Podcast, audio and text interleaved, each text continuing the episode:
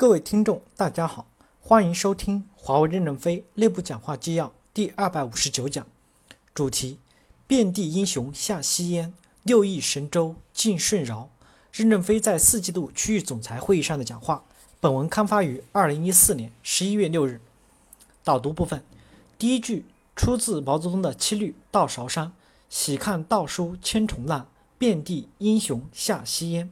第二句。出自毛泽东的七律《送瘟神》：“春风杨柳万千条，六亿神州尽舜尧。”华为公司未来的胜利保障主要是三点要素：第一，要形成一个坚强有力的领导集团，但这个核心集团要听得进批评；第二，要有严格有序的制度和规则，这个制度与规则是进取的。什么叫规则？就是确定性的，以确定性应对不确定性，用规则约束发展的边界。第三。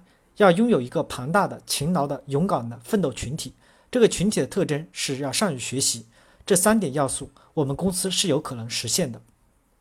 在未来三到五年变革过程中间，我们坚定不移地基于面对客户、创造价值，不断简化管理、优化流程，那我们有可能在这三个要素的基础上面获得更大的成功。在调整过程中，各级管理团队不要总以为自己是销售状元。你们是管理者，一定要有远观、综合性的平衡管理和建设，要引领这个队伍前进，未来就很有希望。第一部分，班长的战争是指挥权和项目决策权下移，项目指挥权应在区域 B 机作为资源中心支撑作战。胡总说的班长的战争是指权力下沉，让听得见炮声的人来呼唤炮火。那么，指挥权和项目决策权应该在区域 B 机作为资源中心支撑作战。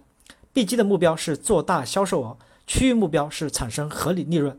区域未来五到三五到十年，从现在的屯兵模式逐步走向精编模式。不足的兵力由战略预备队作为动机部队协助完成。第二部分，片联主要推动干部循环流动机制的形成，建立作战氛围。第一，干部循环流动是根据业务需要，不是为了流动而流动。比如搞概算、合同场景。只需要少部分人跨全球使用，但要求多数人能跨区域使用。为了培养一支有实践能力的队伍，我们才流动。我们只会给可能上航母当舰长的人进行循环流动，其他职员不需要海外经验，也不需要流动。职员组固定下来，干一行爱一行专一行。所以不是为了干部成长去流动，而是你成长了就给你流动的机会。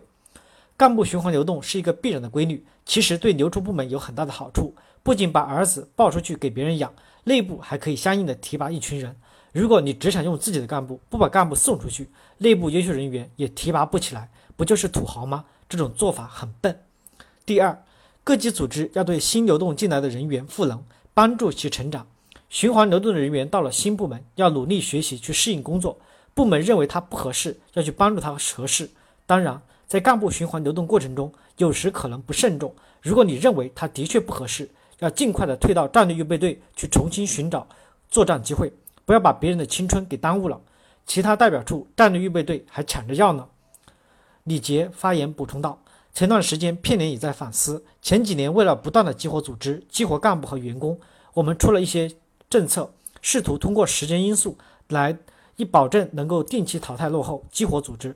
但是在执行过程中发现，有些岗位的员工工作五年、十年，积极性仍然很高。”仍然能创造很大的价值，但有些员工无论工作年限有多长，自身状态和能力不足，这就需要我们及早的发现。我们应该更加围绕在对人的识别上，包括干部、员工，特别是十五级以下员工，来解决整个组织的价值评价和队伍激活。我们正在调整这方面的工作。第三，片联要加快干部的循环流动，人力资源要善于发现人才。片联应该是全公司的总干部部，不仅是销售体系、产品体系。将来研发、财务、行政等体系的干部循环流动也都是关片联管。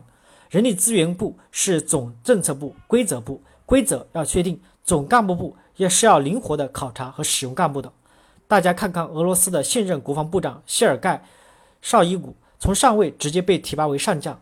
叶利钦怎么发现他可以当上将的？所以哪个项目都能出英雄，处处都能出英雄。感谢大家的收听，敬请期待下一讲内容。